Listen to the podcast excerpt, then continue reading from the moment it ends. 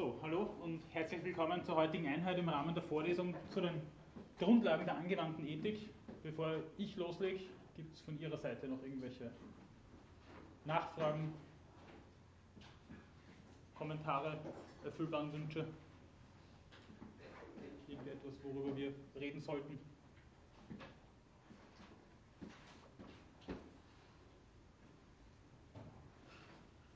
Gut, dann bevor ich mit meinen Ausführungen für heute starte, beziehungsweise bevor dann hoffentlich das mit dem Projektor auch funktioniert, ein ganz kurzer Hinweis, der nicht ganz das Thema der Vorlesung trifft, aber dann doch mit Ethik, in dem Fall auch mit politischer Theorie zu tun hat. Am Freitag findet am Institut für Philosophie ein Workshop, eine kleine Tagung zum Thema Flucht und Asyl statt, bei der äh, unter anderem, äh, also die Organisatoren sind Sergei Seitz und Gerald Posselt und das wären unter anderem Tatjana Schönwalder-Kunze aus München, auch Peter Zeilinger aus Wien und meine Wenigkeit dort Vorträge zum Thema Flucht und Asyl und äh, die politischen Rahmenbedingungen von Flucht und Asyl halten. Äh, darauf wollte ich Sie hingewiesen haben, das fängt äh, um 9.30 Uhr am Freitag an und wird bis zum frühen Abend gehen, also bis ca. 19 Uhr. Äh, das Programm finden Sie, ich habe gerade noch versucht, es auf eine Folie zu kopieren, aber das hat nicht funktioniert leider, finden Sie aber auch auf äh, der Homepage des Instituts und äh, auf den Plakaten, die im Institut ausgehängt sind. Würde mich natürlich sehr freuen, wenn von Ihrer Seite da auch Interesse bestünde und die eine oder die andere vielleicht auch dort vorbeischaut, sich den einen oder anderen Vortrag anhört. Gut, soviel dazu. Noch einmal kurz die Rückfrage, gibt es irgendwelche Fragen, auf die ich zu Beginn eingehen kann. Wenn dem nicht so ist, werde ich auch eine, werde ich ein paar Folien vom letzten Mal im Schnelldurchlauf machen im Sinne einer kurzen Reminiszenz, weil da, wie ich finde, auch Themen dabei gewesen sind, äh, über die man vielleicht auch noch ein zweites Mal nachdenken können müsste, sollte. Also wenn dann irgendwelche Fragen noch auftauchen, äh, dann bitte jederzeit mich gerne zu unterbrechen. Gut, also das letzte Mal habe ich mich zunächst einmal mit dem Verhältnis von Arzt und Patient, Ärztin und Patientin auseinandergesetzt, weil das in allen Bereichen der Medizinethik auf die eine oder andere Art und Weise von Relevanz sein kann. Dabei ist mir wichtig gewesen, darauf hinzuweisen, dass das ein grundsätzlich asymmetrisches Verhältnis ist, weil es einerseits ein Verhältnis von Not und Hilfe ist. Da war mir auch wichtig, darauf hinzuweisen, dass es kein äh, grundsätzlich parat, grundsätzliches Paradigma sein kann, dass wir den akuten Notfall hier haben. Beim akuten Notfall ist es natürlich so, dass Fragen der Patientinnenautonomie sofort unweigerlich in den Hintergrund rücken. Und von diesen akuten Notfällen, also Extremsituationen, dann auf allgemeine Handlungsstrukturen zu schließen, ist etwas, was sich aus ethischer Sicht eigentlich verbietet. Also das äh, sollte nicht das Paradigma sein, sondern das ist dann tatsächlich wirklich nur der akute Notfall. Äh, das ist die eine Seite der Asymmetrie, dass es eben Not und Hilfe ist. Die andere Seite der Asymmetrie ist die grundlegende Kompetenzasymmetrie. Die Patientin ist in, den allermeisten Fällen ja, medizinische Laien.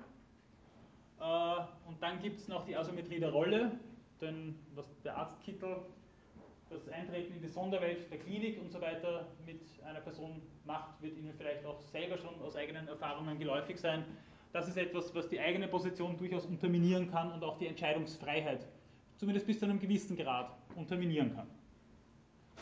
Ich habe dann in weiterer Folge, da werde ich jetzt nicht mehr gesondert darauf eingehen, die vier Modelle der Arzt-Patienten-Beziehung nach Linda und Ezekiel Emanuel durchgenommen.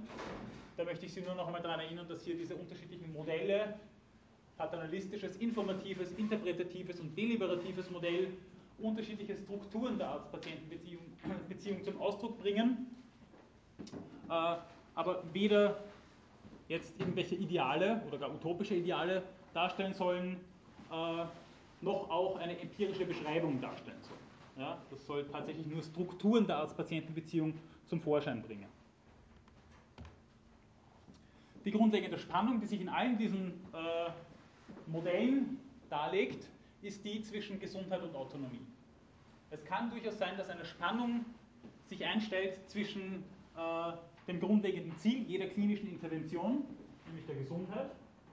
Nebenbei bemerkt nicht nur Ziel, sondern auch Legitimität jeder klinischen Intervention. wenn jede Intervention ein Eingreifen in eine körperliche oder wie auch immer geartete leibliche Integrität darstellt, dann ist das natürlich immer legitimierungsbedürftig und normalerweise ist die Grundform der Legitimität natürlich die, dass Gesundheit bei einer Patientin erreicht werden soll. Das kann aber eben in einer grundlegenden Spannung zur Autonomie von Patientinnen und Patienten stehen. Ja, das habe ich das letzte Mal versucht deutlich zu machen, da gehe ich jetzt äh, auch nicht mehr gesondert darauf ein, wollte ich aber noch einmal in Erinnerung rufen. Dass die Autonomie verglichen mit der Gesundheit auch ein Wert und Konkurrenzwert sein kann, äh, ist nicht zuletzt dem geschuldet, dass im 20. Jahrhundert äh, die Patientinnenautonomie als eine Art Antwort auf historische Exzesse sich in theoretischen, aber auch praktischen Zusammenhängen manifestiert hat. Die NS-Medizin ist nur eines von vielen, allerdings vielleicht das plakativste Beispiel, eines von vielen Beispielen, dass Menschen in klinischen Kontexten, in Forschungskontexten nicht nur als Probanden gebraucht, sondern tatsächlich missbraucht worden sind. Aber wie ich jetzt ohnehin schon angedeutet habe, ist die nationalsozialistische Medizin äh, nur eines von vielen Beispielen. Auch in äh, den Vereinigten Staaten hat es eine ganze Reihe an Präzedenzfällen gegeben, äh, die dazu geführt haben, dass die Patientinnenautonomie mittlerweile eine, ein solch fixer Bestandteil nicht nur ethisch theoretischer Erwägungen ist, sondern auch praktischer Erwägungen und auch in Gesetzesform gegossen worden ist.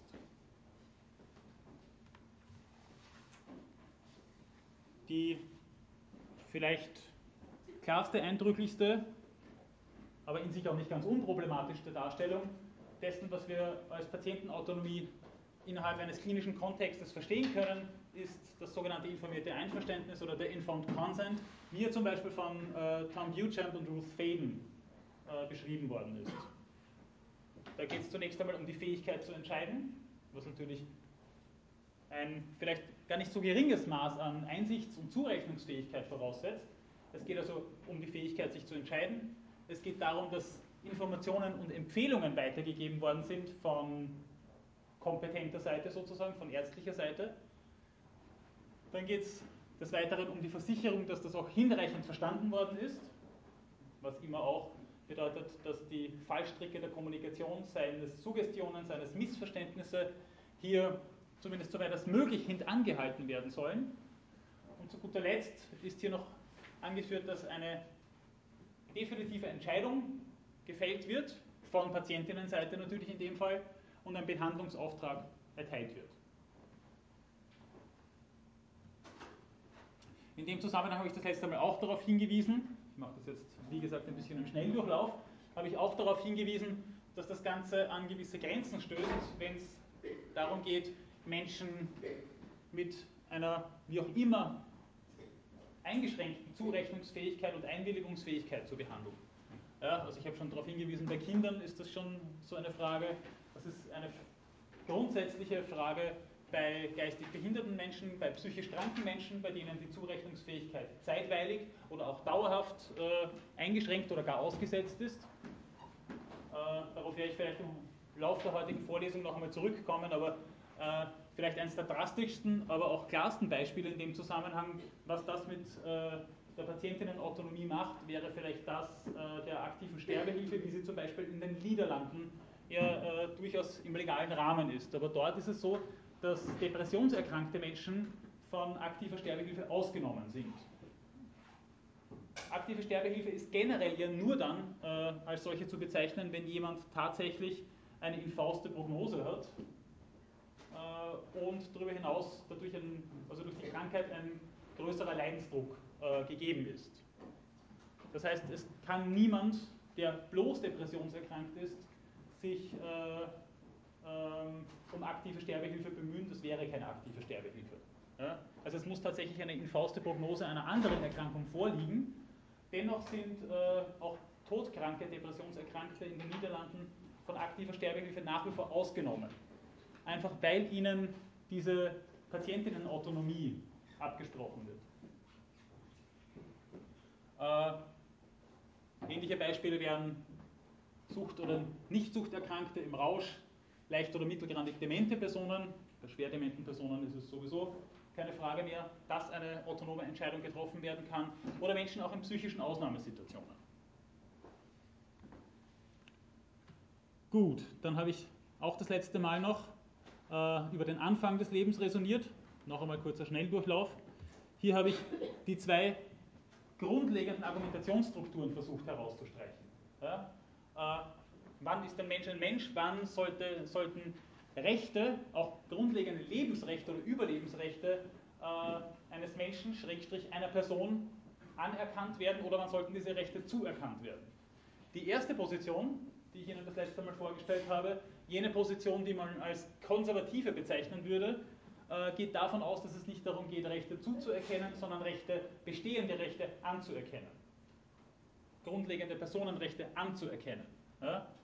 Äh, bei Kant, bei Boetius, aber auch in der christlichen Ethik ist es ja nicht so, dass wir uns dann dazu durchringen würden, jemandem ein Recht zuzuerkennen, aus welchem Wohlwollen heraus auch immer das sein sollte, sondern wie der Würdebegriff als absoluter Wert bei Kant veranschaulichen soll. Hier geht es um etwas, was wir als unverfügbar bezeichnen würden. Und das betrifft dann das Handeln an anderen, aber auch das Handeln an uns selbst. Ja, mit Kant wäre auch der Suizid, sowohl der assistierte Suizid als auch der, der autonome Suizid etwas, was niemals als moralisch legitim gelten kann. In keiner wie auch immer gearteten Situation des Leidens, des Krankseins oder wie auch immer. Ähm, in dem Zusammenhang, um den es mir oder uns hier jetzt geht, ist es auch so, dass äh, diese Würde oder diese Unverfügbarkeit nicht irgendwie damit korreliert, dass gewisse Entwicklungsstadien erreicht worden sind oder gewisse Fähigkeiten aktualiter vorliegen. Gewisse Fähigkeiten, die wir gemeinhin mit einer Person assoziieren, müssen in Realität überhaupt nie vorliegen, wenn man dieser Position folgt, dass ein unverbrüchlicher ein unverbrüchlicher Lebensschutz oder ein unverbrüchliches Recht auf Leben besteht. Was das für die Abtreibungsdebatte bedeutet, ist, glaube ich, ohnehin gleich einmal klar. Äh, diese Argumentation verbindet sich dann mit dieser Liste an Argumenten, die ich das letzte Mal auch schon vorgestellt habe, nämlich dass der, dem der Kontinuität, dem der Individualität, der Identität und der Potentialität. Und um das Ganze noch einmal gegen die sogenannte liberale Position abzuschirmen, äh, gibt es noch das sogenannte Slippery Slope oder Dankbruch-Argument, manchmal auch Argument der schiefen Ebene genannt. Das ist genau gegen das gerichtet, was die bewusstseinstheoretische Position in dem Zusammenhang versucht äh, aufs Tapet zu bringen. Nämlich, dass eine Person nur dann als Person oder als Mensch im Vollsinn des Wortes gelten kann, wenn gewisse Bedingungen erfüllt sind, wenn gewisse Fähigkeiten, Entwicklungsstadien vorliegen. Äh, bei John Locke findet man schon die Beschreibung der Person als einem Wesen mit einer diachronen Identität, das zukunftsbezogene Präferenzen haben kann. Diese Reformulierung mit der diachronen Identität äh, ist jetzt eine Peter Singer-Paraphrase. Bei ihm ist es so, dass zukunftsbezogene Präferenzen vorliegen müssen oder zumindest anfänglich vorliegen müssen, damit jemand als Person gelten kann. Äh, diese diachrone Identität verknüpft sich auch damit, dass grundlegende Interessen äh, nur dann vorliegen können, wenn Lust empfunden oder Unlust empfunden werden kann. Äh, da vor allen Dingen wird das Schmerzempfinden herangezogen. Das ist das, was man gemeinhin auch Pathozentrismus nennt. Das wird uns dann sowohl in der Umweltethik als auch in der Tierethik dann noch einmal beschäftigen, gemeinsam auch mit einer Relektüre von Peter Singer. Hier geht es nun darum, dass innerhalb dieser Kontinuität moralisch relevante Zäsuren, ja was eigentlich, aufgefunden oder eingezogen werden. Je nachdem, ob man nun meinen würde, dass äh, diese Zäsuren tatsächlich unabhängig von unserem Entscheidungs- oder Urteilsvermögen tatsächlich bestehen oder wenn man dann meint, dass es tatsächlich um eine Konvention geht, auf die wir uns jetzt nun einigen müssten. Und da gibt es eben unterschiedliche Vorschläge, die ich jetzt auch nicht im Einzelnen noch einmal durchgehe, aber unterschiedliche Vorstellungen, ab wann denn tatsächlich so ein, so ein, ein, ein moralischer Umschlag, ein moralisch relevanter Umschlag innerhalb der Entwicklung sich ereignen würde. Und das reicht von bis, ich habe das letzte Mal gesagt, es hat auch schon Theoretikerinnen gegeben, die gemeint haben, also dass das selbst nach der Geburt äh, noch stattfinden könnte, dass hier diese tatsächliche moralische Zäsur sich ereignet. Aber wie gesagt, diese Theoretikerinnen haben dann auch wirklich Post bekommen. Ähm in dem Zusammenhang habe ich auch noch einmal darauf hingewiesen, dass es vielleicht auch hilfreich wäre, wenn man sich mit diesen Fragen beschäftigt, äh, sich noch einmal zu überlegen, wie wir eigentlich über diese Probleme landläufig uns verständigen. Ja? Äh, Ob es tatsächlich so ist, wie Judith Jarvis Thompson unterstellt, dass der Nasciturus den Körper der Mutter gebraucht, wie auch immer man gebrauchen in dem Zusammenhang fassen müsste. Also es geht nicht nur ums Brauchen, um die Abhängigkeit, sondern auch um das Gebrauchen in dem Fall. Es wäre die Frage, ob zum Beispiel die Schwangerschaft einer Frau tatsächlich eine bloße Schwangerschaft ist oder ob es nicht dann auch darum geht, dass hier ein Kind wahrgenommen wird und wenn das so ist, inwiefern das wahrgenommen wird, von wem das wahrgenommen wird. Äh, und jetzt der Vollständigkeit halber auch noch das berühmte Thronfolgerargument von Peter Singer, der meint, dass ein Thronfolger, zum Beispiel der Prince of Wales, auch eine Sekunde oder eine Minute vor seiner Intronisierung noch immer nicht die Rechte eines Königs besitzt. Und so wäre es auch mit einem Nasciturus. Solange ein gewisses Entwicklungsstadium nicht erreicht ist, und sei es auch nur einen Tag davor, äh, solange kommt diesem ungeborenen Leben nicht dieses relevante Recht, welches auch immer wir jetzt nehmen, wahrscheinlich ist es das auf die Unversehrtheit von Leib und Leben äh, zukommt. Gleichwohl ist es übrigens so, dass in unserer Gesetzgebung ungeborene Kinder auch schon erbberechtigt sind. Was natürlich eine etwas merkwürdige Spannung jetzt in der grundlegenden äh, äh, Ausrichtung dann bedeutet. Äh, die Fristenlösung ist die momentan gültige Rechtslage in Österreich, auf die gehe ich jetzt nicht mehr näher ein, nur um auch das Ihnen noch einmal in Erinnerung zu rufen. Diese Fristenlösung, darauf möchte ich jetzt noch einmal kurz als Überleitung zu den Ausführungen von heute eingehen. Äh, diese Fristenlösung kennt Ausnahmen. Und eine dieser Ausnahmen ist die sogenannte medizinische Indikation. Das kann einerseits bedeuten, dass nach der zwölften Schwangerschaftswoche noch straffrei abgetrieben werden kann, wenn äh, das Leben und die Gesundheit der Mutter in irgendeiner Art und Weise bedroht sind. Das zweite ist, wenn es eine Schädigung des Kindes gibt. Was auch immer Schädigung so näherhin bedeutet.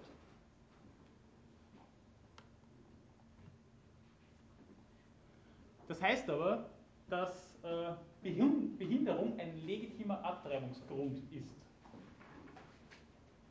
Äh, und hier ist nicht vordeklariert, was für eine Form von Behinderung denn eigentlich vorliegen muss.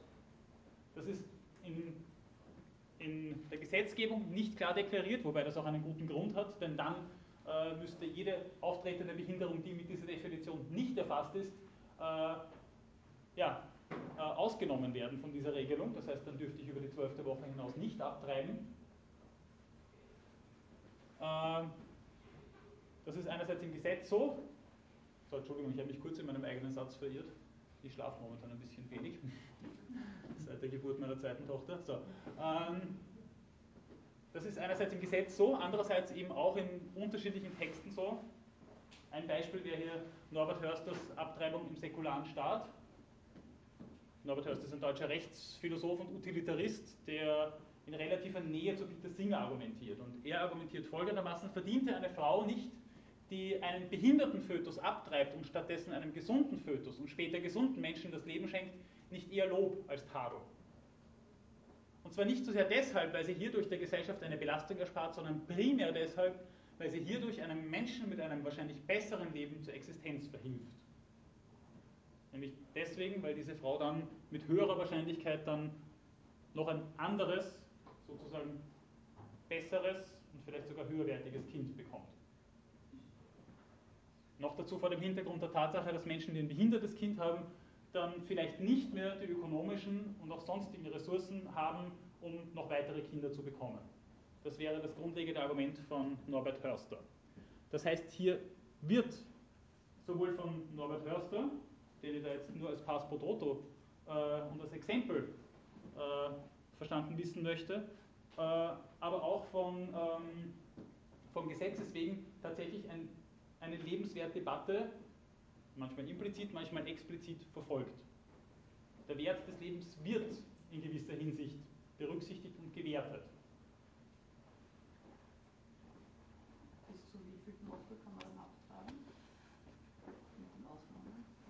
Naja, es gibt, es gibt durchaus auch Fälle, wo noch in der 40. Woche abgetrieben werden darf. Ja. Also jetzt ein ganz krasses Beispiel ist zum Beispiel Anencephalie. Ich weiß nicht, wer von Ihnen schon einmal davon gehört hat. Es gibt äh, Formen von Schädigungen von ungeborenen Kindern, also die tatsächlich so aussehen, dass da Teile des Gehirns fehlen, und zwar so fundamentale Teile des Gehirns, dass diese Kinder oft nur Sekunden dann noch leben, weil die gar nicht zu atmen beginnen oder zu atmen beginnen, aber das dann sehr schnell dazu führt, dass trotzdem zu einer Art Depression kommt oder wie immer. Also diese Kinder leben normalerweise maximal Stunden. Äh, und da jemanden zu zwingen, dieses Kind dann auszutragen, normal auf die Welt zu kriegen und dann noch zuzuschauen, wie es dann stirbt, klingt jetzt auch nicht nach einer sonderlich gangbaren Lösung. Äh, das Ganze gilt aber eben auch zum Beispiel für Down-Syndrom. Äh, Down-Syndrom ist eine, das Vorliegen einer, einer, chromosomalen Aberration. Es ist diese Trisomie 21. Das, das 21er Chromosom liegt also nicht zweimal, sondern dreimal vor. Und in dem Fall ist es so, dass die, der Behinderungsgrad allein durch das Vorliegen dieser Trisomie kaum abschätzbar ist. Äh, es gibt Leute, also ich habe eben selber auch mit behinderten Menschen länger gearbeitet, die Trisomie haben, die tatsächlich schwerst behindert sind oder doch sehr schwer behindert, äh, dadurch gröbere körperliche Einschränkungen haben. Äh, Herzfehlerrate ist wesentlich höher als bei Menschen ohne diese chromosomale Aberration. Äh, Krebserkrankungen, Demenzerkrankungen in frühem Alter sind auch häufiger als im Durchschnitt. Es gibt Menschen, die haben Down-Syndrom, die haben ein abgeschlossenes Hochschulstudium. Also diese Bandbreite existiert einfach in diesem Fall. Und da stellt sich dann tatsächlich die Frage, was heißt Trisomie 21 aus rechtlicher Sicht? Oder was sollte es aus rechtlicher Sicht heißen? Oder kann es überhaupt etwas heißen, wenn äh, diese unterschiedlichen, unterschiedlichen Leistungsvermögen einerseits einmal auf dem Tapet sind und andererseits ist auch die Frage, ist das Leistungsvermögen, auch die Zurechnungsfähigkeit, ist das tatsächlich etwas, äh, was uns hier im Zusammenhang mit der Abtreibungsdebatte beschäftigen darf, kann und soll?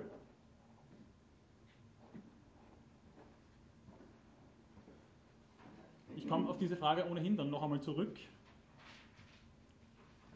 Äh, festzustellen ist, dass ca. 15% aller Schädigungen von Neugeborenen pränatal überhaupt feststellbar sind. 85% aller Behinderungen sind, sagt man, perinatalen Ursprungs. Das heißt, entstehen dadurch, dass es vor, während oder kurz nach der Geburt irgendwelche Komplikationen gibt, sehr oft ist das Sauerstoffmangel im Gehirn aus unterschiedlichen Gründen. Äh, gibt auch andere Sachen, gibt auch äh, frühe Erkrankungen vor oder nach der Geburt, die dazu führen, dass äh, Kinder eine Behinderung aufweisen. Ähm, das heißt, was sich mit der Pränataldiagnostik verbindet, ist ein, wie ich hier feststellen möchte, vielleicht größeres Versprechen, als tatsächlich eingehalten werden kann. Pränataldiagnostische Maßnahmen äh, werden während der Schwangerschaft mittlerweile ja, grundsätzlich empfohlen. Ähm, das heißt nicht, dass man gezwungen ist, solche ausführen zu lassen, aber ich weiß nicht, wer in hierherinnen im Raum schon Kinder hat, aber normalerweise ist es so, dass, dass, dass einem das sehr nahegelegt wird. Eine Nackenfaltenmessung durchzuführen, die dann ein Indiz dafür ist, dass äh, Trisomie 21 vorliegen kann, mehr ist es nicht, äh, Organscreening durchführen zu lassen äh, und weitere Methoden, auf die ich dann gleich noch eingehen werde. Aber es ist so, dass es grundsätzlich als mehr oder weniger verantwortungslos hingestellt wird, jetzt auch nicht von allen in jeder Situation, aber dass das sehr wohl so ist, dass die technischen Möglichkeiten äh, die es hier gibt, tatsächlich äh, sich in gewisser Weise aufdrängen. Ich habe äh, zu Beginn dieser Vorlesung schon ein, zwei Mal gesagt, dass sich moralische Probleme aufdrängen, sich uns stellen. Und nicht wir irgendwann einmal hergehen und sagen, wie tun wir denn? Und das liegt unter anderem daran, dass technische Möglichkeiten eben verfügbar sind und sich dadurch ihrem Gebrauch auch aufdrängen. Es ist dann nicht so, dass man dann sagt, na gut, dann mach es halt nicht. Es kann im Einzelfall auch als Verantwortungslosigkeit interpretiert werden. denn es gibt Möglichkeiten äh, pränataler Medikamentengabe, es gibt sogar intrauterine Operationen, zum Beispiel bei Herzerkrankungen. Diese Möglichkeiten gibt es. Das ist zwar im Promillbereich, aber dennoch gibt es sie. Und dann ist immer die Frage, wo beginnt dann Verantwortung und auch Verantwortungslosigkeit im Umgang mit diesen pränataldiagnostischen äh, Möglichkeiten. Äh, und auf das zurückkommen, was ich jetzt gerade vorher im Zusammenhang mit Down-Syndrom gesagt habe, das sind mittlerweile sinkende Zahlen, aber immer noch über 90 Prozent aller diagnostizierten Kinder mit Down-Syndrom oder Trisomie 21, die abgetrieben werden. Also so um 2000 herum waren es 98 Prozent. Ähm, und die Frage ist natürlich, wie das dann ethisch und auch gesellschaftspolitisch zu bewerten ist. Also es ist so, dass in den unterschiedlichen Behinderteneinrichtungen der Anteil der Menschen mit, mit Trisomie 21 also in den letzten wenigen Jahrzehnten tatsächlich drastisch gesunken ist. Also es gibt immer noch auch nicht ganz wenig Leute, die sich dann dennoch bewusst dafür entscheiden oder auch diese pränataldiagnostischen Untersuchungen nicht vornehmen lassen, aber dennoch sind die Statistiken relativ eindeutig, würde ich meinen. Und noch einmal, es wird hier ein sozusagen biologisches Erscheinungsbild, etwas, was, was diagnostiziert werden kann, äh, auf eine relativ einfache und fast schon kurzschlüssige Art und Weise dann damit assoziiert, was das dann weiterhin für das Leben dieses Menschen, das Leben einer Familie bedeutet. Es wird also ein Lebenswerturteil, implizit müsste man zumindest sagen, hier durchaus gefällt.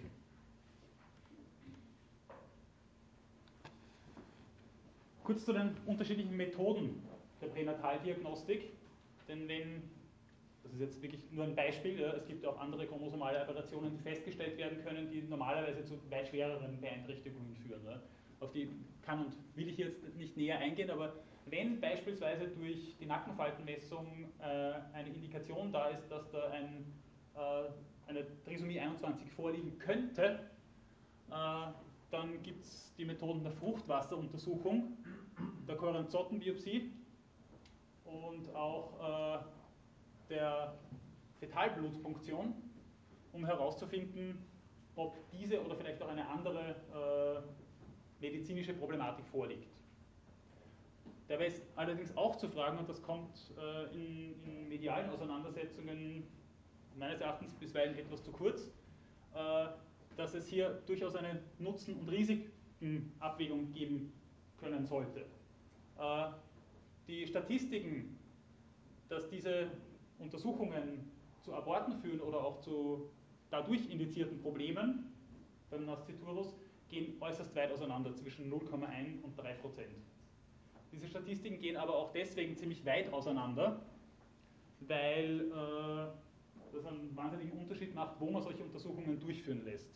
Wenn man das in Wien im AKH durchführen lässt oder in einer im SMZ Ost, Ost oder wie auch immer, dann sind das Leute, die das sehr oft machen, routiniert sind, gut geschult sind und äh, aufgrund dessen passiert dort relativ wenig, während, also das ist statistisch erwiesen, während in äh, Kliniken oder Einrichtungen, die solche Untersuchungen seltener durchführen, einfach die Risiken auch höher sind. Dann kann es im Einzelfall auch dazu kommen, dass äh, eine auffällige Nackenfaltenmessung tatsächlich nicht auf ein wirklich vorliegendes Down-Syndrom hinweisen, aber trotzdem durch die Pränataldiagnostik äh, ein, ein Abort dann stattfindet. Also das ist theoretisch möglich und ist auch schon immer wieder mal passiert. Abort bedeutet?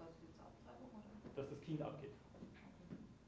Und das ist dann, dass die Schwangerschaft dadurch durch einen Unfall sozusagen unterbrochen wird.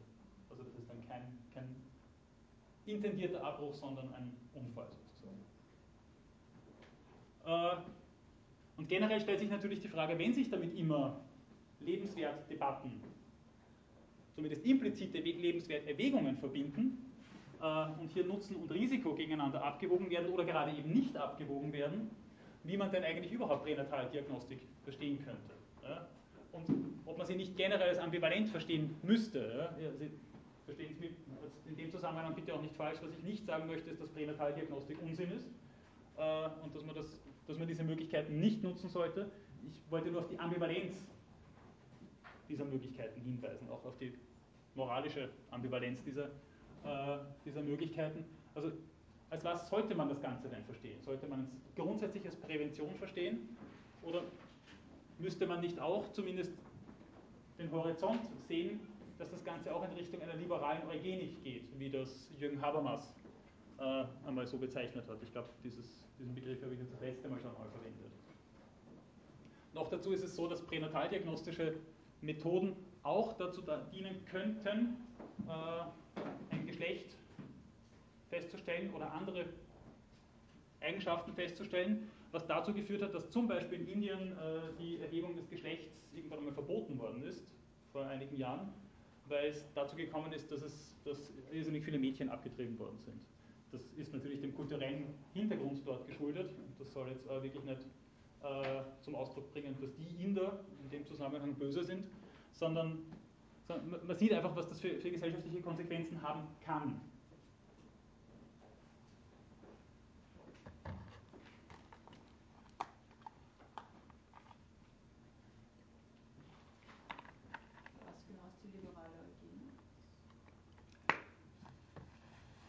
Grundsätzlich heißt Eugenik, dass Gene, Genpool, auch Phänotypen programmiert werden sollen. Alles, was mit Zucht zu tun hat, ist eine Form von Eugenik. Äh, alles, was auch vielleicht mit Selektion zu tun hat. Sie denken, oder erinnern sich an nationalsozialistische Gebarungen und Heiratsregeln, Gebote und Verbote im Nationalsozialismus, aber eben nicht nur im Nationalsozialismus, sondern auch in, anderen kulturellen Kontexten. Also Nationalsozialismus sollte man eher als unkulturellen Kontext hinstellen. Ähm, und in dem Fall wäre es so, dass das Ganze dann vielleicht weniger dogmatischen oder autoritären Anstrich hat, sondern einen vermeintlich oder wirklich liberalen. Das kann man ja machen. Vielleicht sollte man das sogar machen. Noch einmal, worum es mir hier geht, ist die Ambivalenz rauszustreichen. Ja? Also, es ist immer schwierig, solche Dinge auf den Punkt zu bringen, ohne, ohne äh, Missverständnissen Tür und Tor zu öffnen.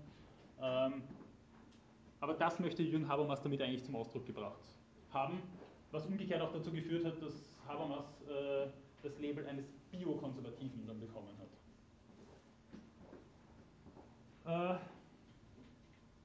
gut, wenn es nun einen positiven pränataldiagnostischen Befund gibt, gibt es wie gesagt die Möglichkeit, über die 12. Woche hinaus abzutreiben und eben auch äh, bis über die 40. Woche hinaus. Ähm, in dem Zusammenhang würde ich auch gerne noch auf etwas hinweisen, was äh, mir, bis ich an meiner Dissertation gearbeitet habe, gar nicht bekannt war, dass es das überhaupt gibt. Es gibt nämlich die Möglichkeit, dass eine Abtreibung schief geht. Äh, und das wäre dann ein klassisches äh, Operation, also Operation in dem Fall nicht gelungen und Kind lebt. Nun ist es so, dass dieses Kind dann auf die Welt kommt. Äh, also eines der drastischsten Beispiele das ich jetzt eigentlich weniger verwenden, ja, wie soll ich sagen, mit dem tue ich mir auch ein bisschen schwer, weil das wirklich ein sehr drastisches Beispiel ist. Ähm, das sogenannte Oldenburger Baby äh, hatte auch den pränataldiagnostischen Befund äh, Trisomie 21, wurde in der 25. Schwangerschaftswoche abgetrieben und diese Abtreibung ist eben fehlgegangen. Ähm, Kind hat dann überlebt und hat auch dann gelebt. Und was man dann normalerweise macht, das passiert auch einige wenige Male, aber doch, was nicht, im Wiener AKH pro Jahr, sowas passiert immer wieder mal. Äh, was man dann macht, ist äh, allenfalls symptomorientiert zu behandeln oder eben nicht zu behandeln. Das ist das sogenannte Liegen lassen. Das kann dazu führen, dass diese Kinder dann auch so schnell sterben, muss aber nicht, so wie im Fall des Oldenburger Babys. Nach ein paar Stunden haben die Beteiligten das nicht mehr ausgehalten und dieses Kind dann doch angefangen zu therapieren und in den Brutkasten hineinzutun. Dieses Kind hat dann mit schweren Folgeschäden überlebt. Und hat dann aufgrund dessen. Bitte? Schäden durch die Abtreibung. Also Schäden durch dieses Liegenlassen und den Prozess der Abtreibung, ja, die dann mit dem Down-Syndrom vielleicht korreliert sind, aber, aber nicht dem Down-Syndrom selbst geschuldet waren. Ja. Äh, das ist tatsächlich eine Frage, mit der man halt, mit der man halt schwer umgehen kann, wenn man äh, aktive Sterbehilfe, also nicht, dass ich jetzt für aktive Sterbehilfe in dem Zusammenhang votieren würde, aber mit dieser Frage kann man sozusagen nicht umgehen, wenn man das, das, die Frage aktiver Sterbehilfe nicht in eine ganz bestimmte Richtung geklärt hat, nämlich in Richtung Freigabe. Denn eine aktive Sterbehilfe dann nach einer missglückten Abtreibung ist einfach verboten. Das funktioniert einfach nicht. Äh, Peter Singer und Helga Kuse haben in dem Zusammenhang dann sogar ein ganzes Buch dazu verfasst, das hat geheißen, muss dieses Kind am Leben bleiben. Wo es genau um diese Praxis des Liegenlassens geht. Ja? Aber die rechtlichen Rahmenbedingungen erlauben unter momentanen Voraussetzungen eigentlich nichts anderes bei uns und in, in den allermeisten anderen Ländern. Bitte. Was heißt jetzt genau liegen lassen? Der Natur, ihren, der Natur ihren Lauf lassen. Bleibt das dann im, Nein, nein, es ist, die Abtreibung ist vorgenommen worden, das Kind ist außerhalb des Körpers der Mutter und lebt. Und sollte aber nicht leben. Naja, aber dann könnte man es ja auch sofort in den Blutkasten geben, dann wären keine Folgeschäden. Intendiert ist aber eine Abtreibung. Naja, aber sobald es außerhalb des, äh, der Mutter ist und lebt, dann, dann ist ja äh, außerhalb der Mutter. Ne? Da muss man sich kümmern, ne? das Gesetz auch. In dem Fall ist der medizinische Eingriff intendierterweise, also also ich kann es jetzt weder plausibilisieren, noch kann ich es jetzt noch einmal anders erläutern. Ne? Also die, die, die Geschichte ist, man nimmt hier eine Abtreibung vor, man möchte eine Abtreibung vornehmen und dieses Kind überlebt diesen Vorgang und sollte eigentlich sterben. Sobald es aber außerhalb des Körpers der Mutter ist, wäre es eine aktive Sterbehilfe, was was anderes ist, laut Gesetz. Und aufgrund dessen ist es dann nicht mehr möglich, dieses Kind zu töten, darum lässt man es liegen.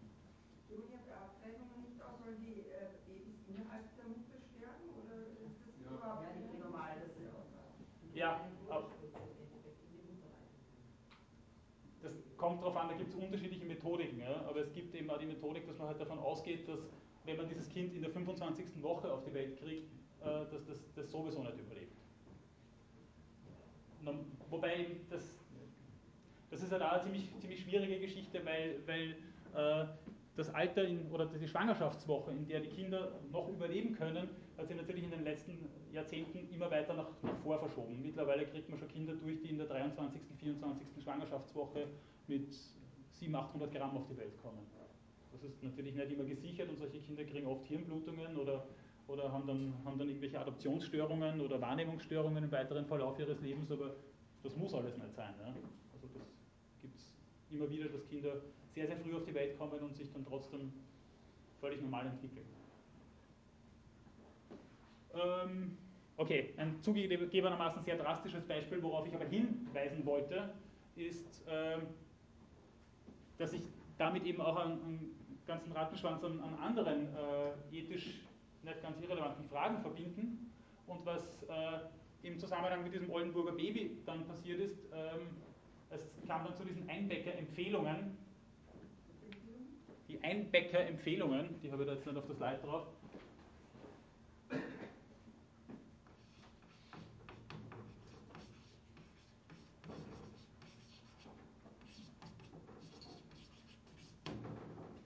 sogenannten Einbäcker-Empfehlungen, die dann in Deutschland äh, formuliert worden sind, in diesem Zusammenhang, wann äh, eine Versorgung eines schwerst geschädigten neugeborenen Kindes, in welchen Umständen auch immer das geboren worden ist, äh, wann äh, eine Behandlung einzuleiten oder auch fortzusetzen ist oder wann es dann dazu kommen kann, dass eine äh, eine Behandlung dann nur noch symptomorientiert äh, stattfindet. Das heißt, da werden dann Schmerzen gestillt, da werden dann, wird dann Hunger und Durst vielleicht noch bekämpft, äh, aber mehr nicht. Ähm, diese Empfehlungen haben keinen rechtsverbindlichen Charakter, sondern sind eben nur Empfehlungen, was insofern noch einmal auch der Kennzeichnung des, der ärztlichen Profession geschuldet ist als einem freien Gewerbe.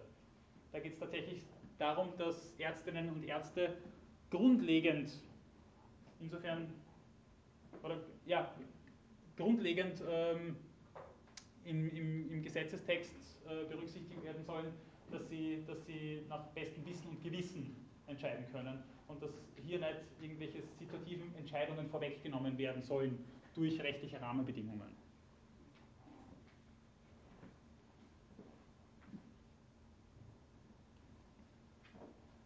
Gut. Gibt es dazu jetzt noch irgendwelche Nachfragen? Jetzt, ja, bitte. Wie lange ist das, äh, dieses Oldenburger Baby außerhalb der Mutter und außerhalb des gelegen? Mehrere Stunden, ich weiß aber nicht genau wie viele jetzt auswendig. Aber einige Stunden.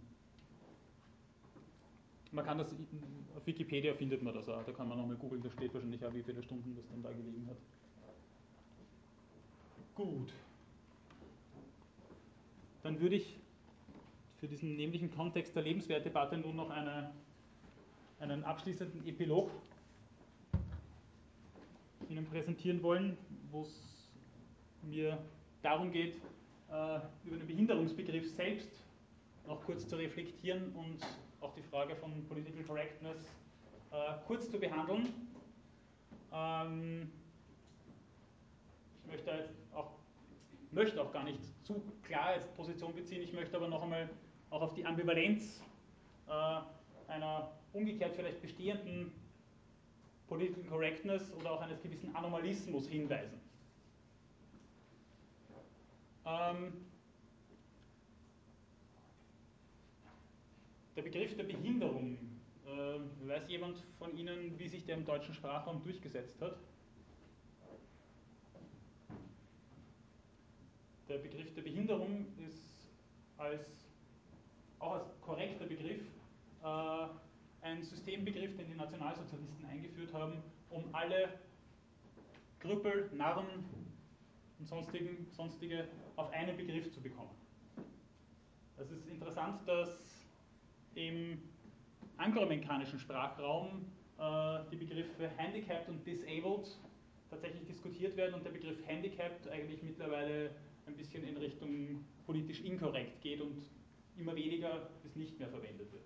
Also Disabled wäre State of the Art sozusagen, während äh, der Behinderungsbegriff eigentlich ähm, bis heute keine eindeutige Bedeutungsverschlechterung durchgemacht hat. Äh, das Wort Krüppel allerdings sehr wohl zum Beispiel, ja. wie wir das ja auch kennen. Ähm, diese grundlegenden Bedeutungsverschlechterungen, man findet das im Zusammenhang mit psychischen Erkrankungen, also wenn dann Bezeichnungen für psychische Erkrankungen irgendwann einmal äh, auch dazu dienen, andere Leute zu beschimpfen. Äh, ja, und dieses klassische, du bist ja behindert, das leider nicht nur in der Jugendsprache ab und zu mal vorkommt, äh, ist etwas, was, äh, was durchaus dazu verleiten kann, um mal darüber nachzudenken, wie man mit diesen Begrifflichkeiten mal generell umgeht und wie man mit diesen Nomenklaturen mal generell umgeht. Es ruft natürlich zur Aufmerksamkeit auf, kann aber äh, auf der anderen Seite durch einen gewissen Zwangscharakter, man merkt es ja manchmal mit, mit äh, äh, geschlechtsneutralisierter Redeweise, kann durch den Zwangscharakter durchaus auch einmal Widerstand hervorrufen. Und was vielleicht, das habe ich immer wieder auch frappierend gefunden in dem Zusammenhang, was vielleicht das grundlegendste, weil auch subtilste und, und versteckteste Problem in dem Zusammenhang sein könnte, ist das, dass äh, sich gewisse Vorurteile trotz einer geänderten Nomenklatur und geänderten Begrifflichkeit dann dennoch weiter tradieren, ohne dass man das bemerkt oder vielleicht gerade dadurch weiter tradieren, weil man denkt, dass man durch gewisse Begrifflichkeiten dann safe ist, was äh, gewisse Umgangsweisen anbelangt. Und dass sich auch und gerade im Zusammenhang mit behinderten Menschen dadurch auch das weiter tradiert, was Heidegger mal so, wie ich finde, ganz schön als einspringend beherrschende Fürsorge äh, bezeichnet hat. Nämlich, dass sich gerade in Zusammenhängen der Fürsorge dann auch Bevormundungen einschleichen können. Wie man das ja immer wieder daran bemerkt, wenn ich nochmal auf die Slides von vorhin verweisen darf, wenn es um den Informed Consent geht. Informed Consent dann, wenn man zurechnungsfähig ist, Teilnahme an Forschungen oder Heilversuchen dann, wenn man voll zurechnungsfähig ist und alle anderen werden dann auf die eine oder andere Art und Weise besachwaltert und damit potenziell, aber natürlich nicht automatisch, bevormundet. Gut, nun würde ich sowohl die Überlegungen äh, hinsichtlich des Anfangs des Lebens als auch der Lebenswertdebatte und äh, der Correctness oder was auch immer äh, hier zu einem Ende bringen, es sei denn, es gibt von Ihrer Seite noch irgendwelche Nachfragen, etwas, was Ihnen noch unklar geblieben ist oder worüber Sie gerne noch. Bitte. Ich habe jetzt Ihre Ausführungen dazu nicht verstanden, was Sie ja selber sagen, dass Sie sehr viel mit Behinderten gearbeitet ja. haben. Meiner Meinung nach sagt man jetzt Menschen mit körperlichen oder geistigen Beeinträchtigungen. Äh, oder, oder wie wird man also ich verstehe das nicht ganz. Da gibt's, ich bin jetzt nicht näher darauf eingegangen, es, es hat da unterschiedliche Vorschläge gegeben und auch unterschiedliche Gebarungen in unterschiedlichen Einrichtungen. Äh, ich habe in Einrichtungen gearbeitet, da haben die Leute Anvertraute geheißen, da ist man aber sehr schnell wieder bei einer Art impliziten Bevormundung. Woanders haben die Leute dann Kunden geheißen. Das bringt aber das, meines Erachtens das Verhältnis zwischen Betreuerin und Kundin nicht so richtig gut zum Ausdruck. Dann hat es eine Zeit lang geheißen, Behinderung, das klingt nicht so gut. Äh, Menschen mit Behinderung, also man ist überhaupt zuerst von Behinderten ausgegangen und hat man gesagt, man sollte Menschen mit Behinderung sagen, damit man sie nicht auf ihre Behinderung reduziert. Dann hat es geheißen, Menschen mit besonderen Bedürfnissen. Dann hat man gesagt, naja, Moment einmal, damit sagt man ja wieder, dass äh, ihre Bedürftigkeit das ist, was in, an erster Stelle steht, ihre besondere Bedürftigkeit. Sagen wir nicht alle bedürftig. Also das zerrinnt einem dann irgendwann zwischen den Fingern, habe ich den Eindruck. Ja. Also darüber kann man, glaube ich, ja trefflich streiten. Ja. Aber das fängt einem dann irgendwann zwischen den Fingern zu zerrinnen an und äh, dadurch verändert sich an gewissen Vorurteilen äh, bisweilen äußerst wenig. Ähm, auch diese Begriffe, die, die jetzt wieder auf dem Tapet sind. Also man hat sehr lange darüber gesprochen, dass man Menschen mit Behinderung integrieren sollte. Mittlerweile sollte man sie inkludieren. Auch das ist wieder so eine ambivalente Angelegenheit. Also darüber kann man wirklich gerne trefflich streiten und ich kann da jetzt auch keine abschließende und bündige Antwort darauf geben, ob das eine schlaue Idee ist. Aber Integration hätte geheißen, dass der besondere Status dieser Menschen gewahrt bleibt, aber dass sie in öffentliche Zusammenhänge eingebunden werden können sollen. Ja, äh, das kann jetzt Barrierefreiheit bedeuten, das kann leichter Lesenformen von Gesetzen bedeuten, das äh, kann alles Mögliche bedeuten und äh, dass zum Beispiel das Universitätsgebäude hier nicht sonderlich behindertengerecht ist, ist glaube ich auch kein Geheimnis. Ähm, Inklusion würde bedeuten, dass überhaupt spezielle Einrichtungen die tatsächlich ja über lange Jahrhunderte bis Jahrzehnte, auch in den letzten Jahrzehnten noch Verwahrungseinrichtungen waren, dass man die auflöst. In Schweden zum Beispiel, das ist nur ein Beispiel, ist Inklusion schon sehr weit fortgeschritten. Dort gibt es quasi keine Behinderteneinrichtungen mehr. Es gibt in manchen Ländern, wie zum Beispiel Italien, keine Sonderschulen. Diese Einrichtungen hat man dort alle aus Inklusionserwägungen irgendwann einmal aufgelassen. Mit dem allerdings auch nicht ganz unproblematischen Ergebnis, dass es, dass es eigentlich keine aktuellen Statistiken mehr darüber gibt, wie diese Menschen leben und wie diese Menschen tatsächlich versorgt sind.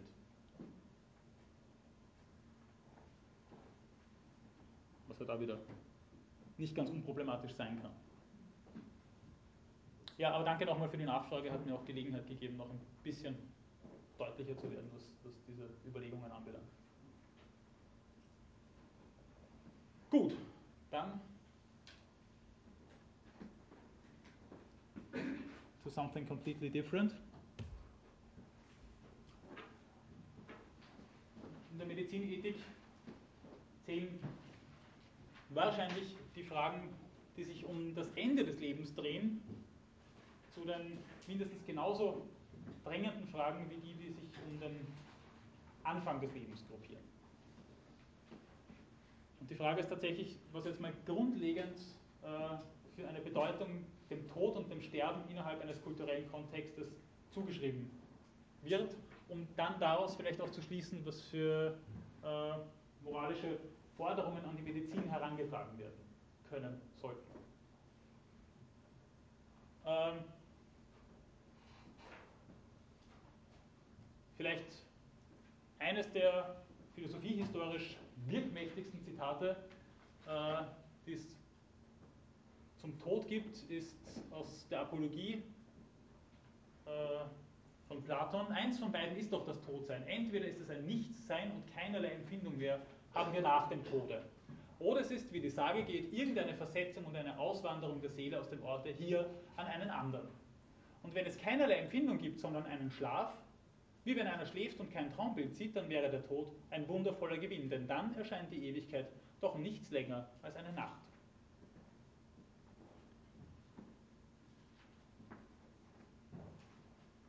So, jetzt habe ich gerade eine Wortfindungsstörung, dann gibt es ja noch dieses, dieses wunderschöne Zitat, äh, ja, von wem? Jetzt fällt mir der Name ein, ein ganz berühmter, der dann gemeint hat, also der Tod sei doch ja nichts im Leben, denn wenn das Leben, oder wenn wir leben, dann ist der Tod nicht da und wenn der Tod da ist, dann leben wir nicht. Der Epikur, danke. Dankeschön. Ähm, das scheinen doch irgendwie Verharmlosungen des Todes zu sein. Zumindest in unserem heutigen Verständnis und in dem Verständnis nicht nur von uns hier in unserem Kulturkreis, sondern der Tod ist doch vielleicht etwas ganz anderes, nämlich das, was ins Leben hereinsteht. So wie Heidegger in seiner Zeit gemeint hat, dass der Tod die eigenste, unüberholbare und unbezügliche Möglichkeit der Unmöglichkeit ist. Also es geht nicht darum, was der Tod an sich eigentlich ist, sondern was der Tod im Leben für eine Bedeutung spielt und was darüber hinaus das, was unmittelbar vor dem Tod kommt, für eine Bedeutung für uns hat und für den je Betroffenen. Denn Tod, so wie er hier dargestellt war und wie auch bei Epikur sich darstellt, das ist kein Teil des Lebens. Das ist etwas, was uns als Lebende tatsächlich nicht mehr betrifft. Aber der Tod als Tod, wie er uns im Leben betrifft, ist das eine. Und das Sterben als Sterben ist etwas anderes, so wie Emanuel Levinas das einmal beschrieben hat, nämlich äh, als eine brutale Unendlichkeit, weil das Leben während es endet nicht endet. Und was sich damit mal grundlegend zeigen soll, ist nicht nur das existenzielle Unbehagen, das sich damit verbindet, sondern auch die elementare Fürsorgepflicht für Menschen, die sich in diesem Stadium des Lebens, auch wenn es ein Noch-Leben ist, befinden.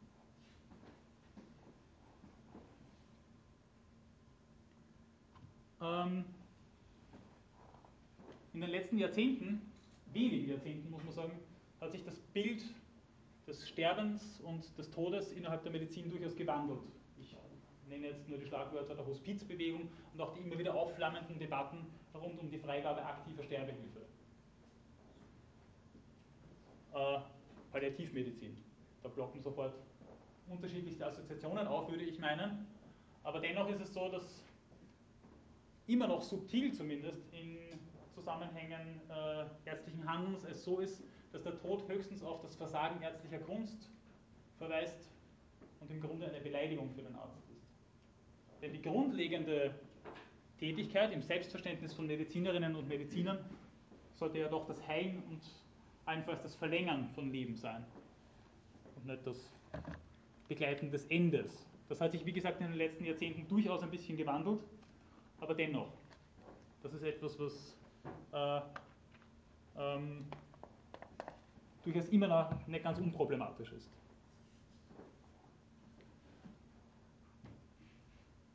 Nun haben wir zwei Themen, die ich versucht habe voneinander abzugrenzen, nämlich den Tod und das Sterben.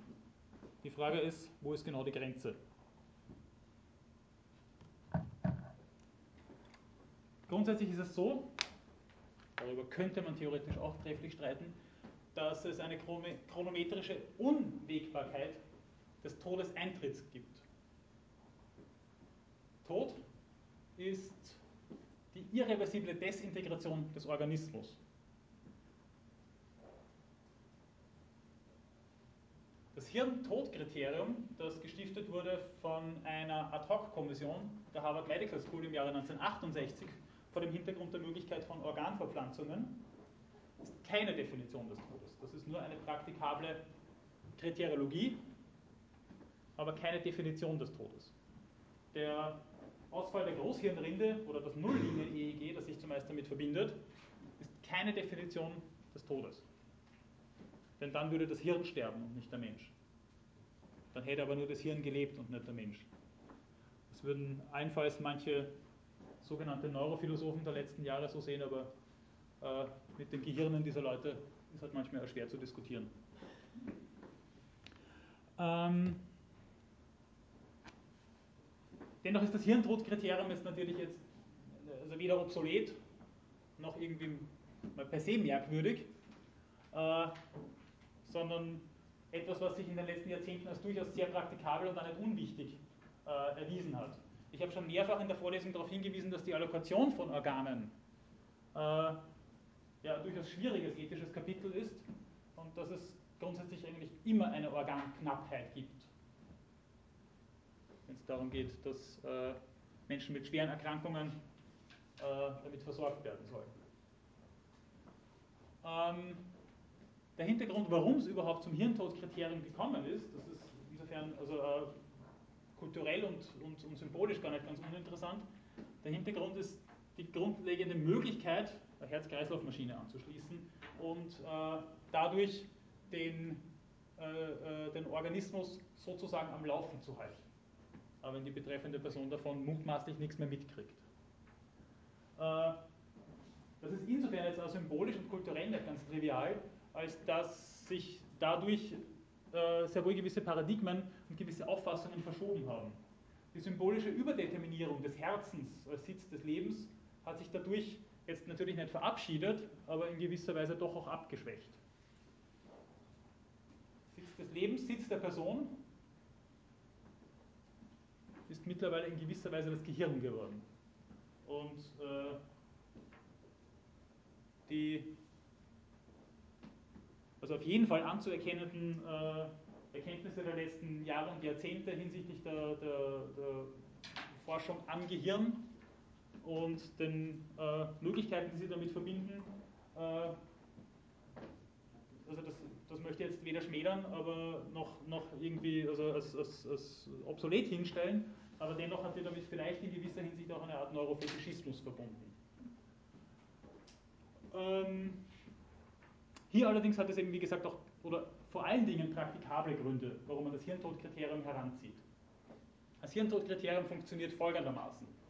Das Hirn, der Hirntod ist ein irreversibles Koma durch Ausfall der Großhirnrinde, wo man, mittlerweile ist das auch schon wieder so ein bisschen in Zweifel gezogen worden, aber wo man unter anderem den Sitz des Bewusstseins vermutet hat. Äh, Thomas Fuchs ist einer von vielen Protagonisten, der deutsche Psychiater und, und, äh, und Philosoph Thomas Fuchs, der äh, darauf hingewiesen hat, dass es sehr wohl Areale im Gehirn gibt, die bestimmte Zuständigkeiten haben, aber die ohne einander nicht funktionieren. Für Thomas Fuchs wäre das mit der Großhirnrinde in gewisser Weise schon, wie er das nennt, ein lokalisatorischer Fehlschluss. Nämlich zu glauben, dass man das tatsächlich auf ein kleines Areal innerhalb des zentralen Nervensystems begrenzen könnte. Äh, das jetzt aber nur so als Nebenbeibemerkung. Aber jedenfalls das Hirntodkriterium wäre ein irreversibles Koma durch Ausfall der Großhirnrinde, äh, das dadurch festgestellt wird, dass ein 30-minütiges Nulllinien-EKG, äh, EEG gemacht wird. Und das wird von mindestens zwei Ärzten unabhängig voneinander festgestellt. Das Hirntodkriterium war lange Zeit State of the Art und ist es in gewisser Weise auch heute noch. Allerdings haben sich in den letzten Jahren, vor allem in Deutschland und der Schweiz, aber auch anderen Ländern, die Berichte gemehrt, dass es bei Organentnahmen zu Abwehrbewegungen von Hirntoten gekommen ist, wodurch man mittlerweile dazu übergegangen ist, Hirntote bisweilen zu anästhesieren, bevor die Organe entnommen werden. Äh, was natürlich jetzt auch nochmal überhaupt diese, diesen Neurofetischismus ein bisschen in Zweifel zu ziehen scheint. Ob tatsächlich das Bewusstsein nur in der Großhirnrinde oder überhaupt nur im Gehirn äh, lokalisiert werden kann und ob, äh, ob das tatsächlich so funktioniert, dass das Gehirn tatsächlich das Pass pro Toto für die ganze persönliche Existenz ist.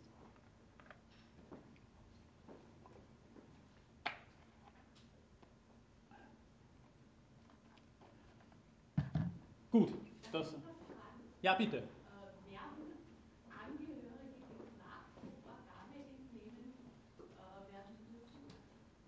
Äh, das ist bisweilen sehr unterschiedlich. In Österreich äh, kann man Einspruch dagegen erheben, aber ob man da vorher unbedingt gefragt wird, ist etwas anderes. In Österreich ist jede und jeder äh, potenziell Organspenderin.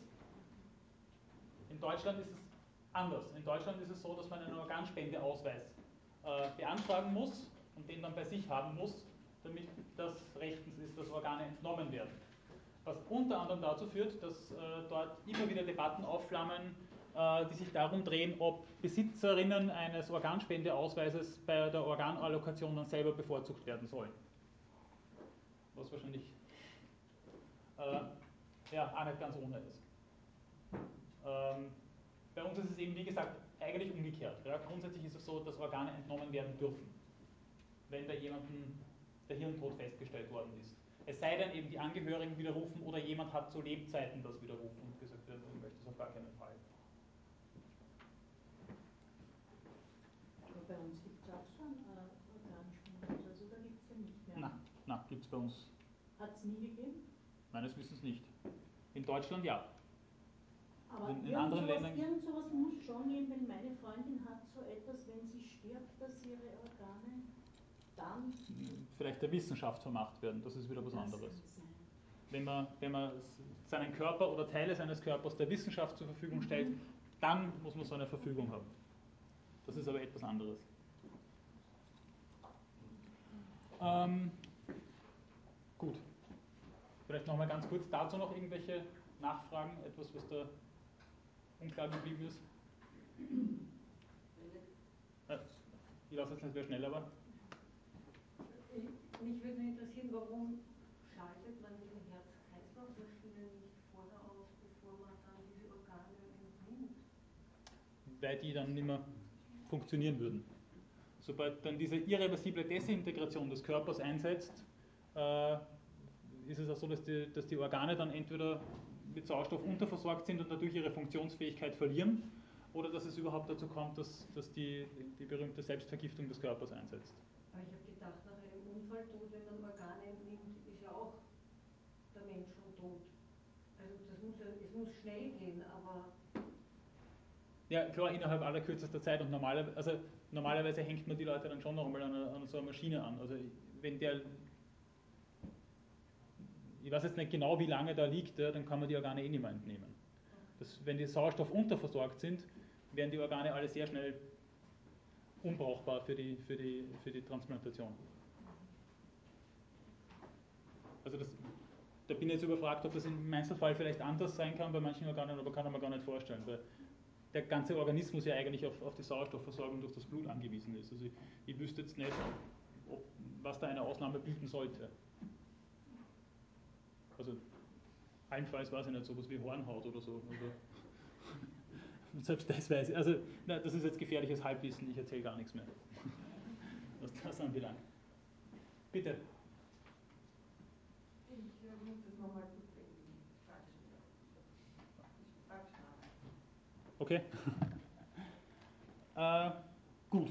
Ähm, so, also soviel zum Hirntodkriterium, das also nicht dafür herangezogen wird, äh, den Tod als Tod zu definieren, sondern den Tod als Tod allenfalls festzustellen. Und das sind in dem Fall, in dem Fall zwei unterschiedliche Dinge. Nun würde ich aber gern auf Fragen der Sterbehilfe im engeren Sinn zu sprechen kommen, die sich davon jetzt natürlich. Ja, bitte. Was heißt es? Äh, den Tod feststellen und den Tod definieren? ja, Danke. In dem Fall wird, wird der Tod festgestellt und damit in gewisser Weise eine, das kommt einfach nicht durch dann in unserem Sprachgebrauch und in unseren, in unseren Praktiken. Aber es wird tatsächlich die Entscheidung getroffen, jemanden für tot zu erklären. Und man hat dafür natürlich auch gute Gründe. Ja? Also der irreversible Ausfall äh, der, der Großhirnrinde führt unweigerlich dazu, dass eine Person nie wieder ansprechbar ist. Ja? Und sie ja nie wieder verhält und dass, wenn man die Maschinen abstellt, diese Person auch verstirbt. Also dass dann tatsächlich also dann, dann eine irreversible Desintegration des ganzen Organismus eintritt. Aber eine Definition des Todes ist das Hirntodkriterium, wie gesagt, nicht. Ja?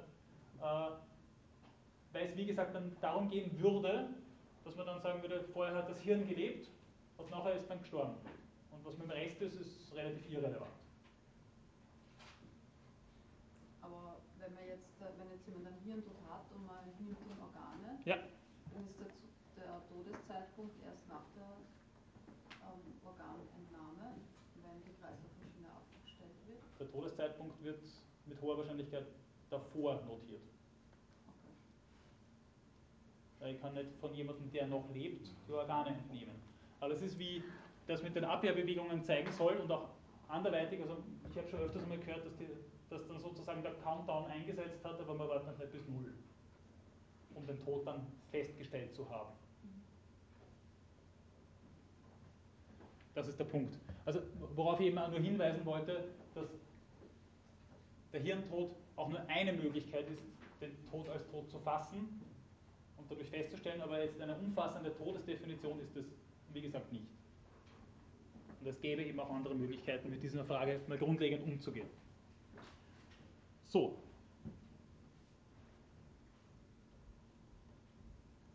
Nun würde ich eben zur Sterbehilfe im engeren Sinn noch einmal kommen, um das mal gut sein zu lassen. Sterbehilfe mal grundsätzlich. Jemand ist, das habe ich vorher im Zusammenhang mit den Gefahrungen in den Niederlanden, im Zusammenhang mit den Depressionserkrankten schon kurz angedeutet. Äh, Sterbehilfe mal grundsätzlich bedeutet, jemand ist unheilbar krank und auch nicht anfänglich, sondern das Sterben ist tatsächlich nur eine Frage der Zeit und zwar einer deutlich begrenzten Zeit. Genaue Definitionen dessen existieren meines Wissens eigentlich nirgends, mal, weil die Prognoseunsicherheit immer bestehen bleibt. Prognosen, genauso wie Diagnosen, entstammen äh, statistischen Wahrscheinlichkeitsberechnungen äh, und sind aufgrund dessen niemals sicher und eindeutig. Äh, das heißt, hier können nur Mutmaßungen äh, stattfinden, die natürlich begründet sind, äh, also insofern auch nicht von irgendwo daherkommen und ins Blaue hineingehen. Ähm, aber eine gewisse Prognoseunsicherheit bleibt immer der Hintergrund solcher Erwägungen. Bei passiver Sterbehilfe wird auch davon gesprochen, dass ein Sterbeprozess, wie auch immer der jetzt näherhin definiert wird, bereits eingesetzt hat und dieser begleitet werden soll. Also im Hintergrund ist ja schon noch einmal das, was ich problematisch dargestellt habe, nämlich, dass hier der Natur ihren Lauf gelassen wird, auf welche Art und Weise das immer auch geschehen mag und wie das auch immer möglich sein kann. Aber das ist sozusagen das Grundansinnen, das sich damit verbindet. Aber es werden dann schon Medikamente gegeben, dass man keine Schmerzen hat. Das kommt immer darauf an, wie man es dann näher versteht, aber grundlegend ist es so, dass die moderne Palliativmedizin so funktioniert, dass man sagt, man sollte dann Medikamente geben, dass Schmerzen oder andere Formen von Leiden gestillt werden. Äh, Palliativmedizin muss sich aber nicht darauf beschränken. Palliativmedizin ist mittlerweile ein sehr, sehr breit gewordener Begriff, der sich nicht darin erschöpft, dass man jemanden weiß ich nicht, Morphium gibt.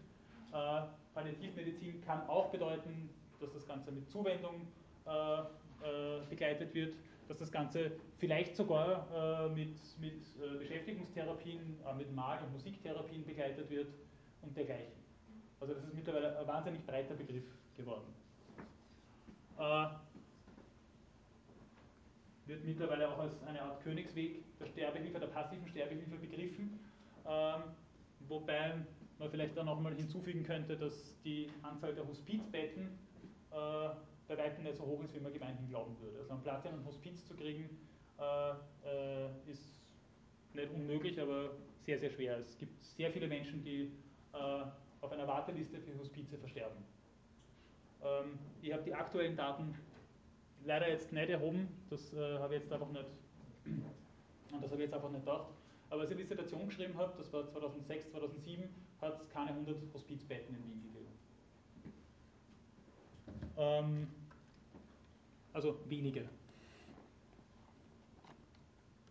Mittlerweile gibt es auch mobile Hospizbetreuung und so weiter, also da hat sich schon einiges getan und diese Zahlen stimmen also jetzt bestimmt nicht mehr. Aber es ist immer noch so, dass, dass die Verfügbarkeit äh, der Nachfrage bei Weitem hinterherhinken würde.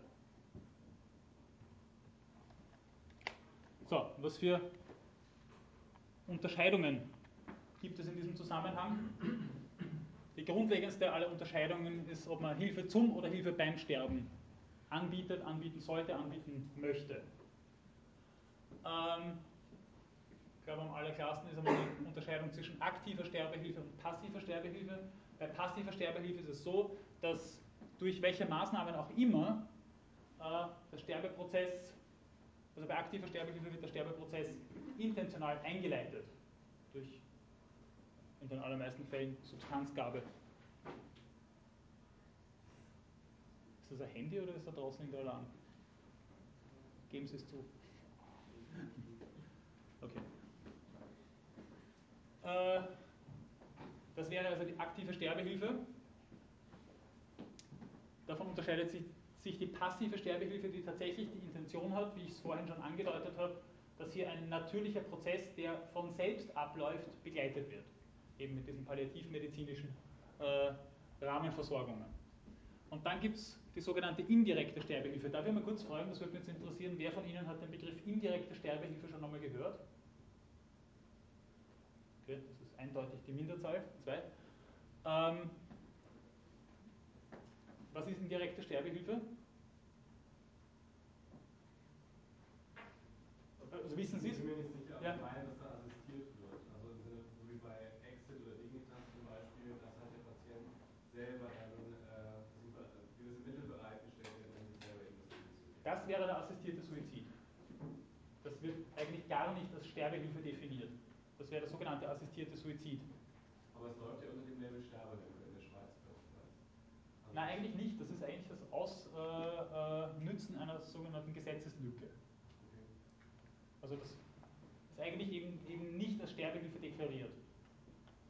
Äh, und diese Geschichte mit dem assistierten Suizid, das ist überhaupt, das ist in Österreich strafbar, äh, in der Schweiz eben nicht und in Deutschland meines Wissens eben auch nicht. Dann wird aber eben sehr unterschiedlich dann doch damit umgegangen und die Dinge auch sehr unterschiedlich interpretiert. In Deutschland bin ich mir jetzt nicht ganz fast sicher. Indirekte Sterbehilfe würde bedeuten, dass äh, jemanden die der äh, tatsächlich also todkrank ist, äh, Medikamente verabreicht werden, um die dadurch entstehenden Schmerzen, Leiden zu lindern und dabei in Kauf zu nehmen, dass dadurch eine Lebensverkürzung eintritt. Das wäre dann sozusagen die Nebenwirkung davon. Man nimmt in Kauf, dass durch hohe Morphingaben der Organismus, der eh schon geschwächt ist, dann wahrscheinlich früher aufhört gesamt integriert zu sein. Kann bis hin zu einer zum Beispiel möglichen Atemdepression durch Morphium führen. Äh, so, die Frage ist, wie kann man das tatsächlich bewerten? Also das ist etwas, was in Österreich also erlaubt ist, beziehungsweise sogar als gesollt hingestellt wird. Aber wie, wie interpretiert man das? Ja, bitte.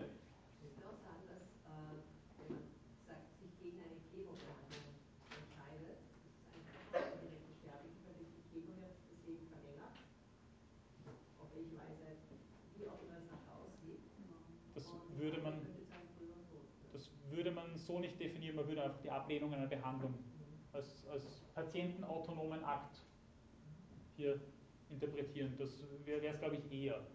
In dem Fall geht es wirklich darum, dass die, die Gabe von, von, von Therapeutika dazu führt, dass das Leben kürzer wird.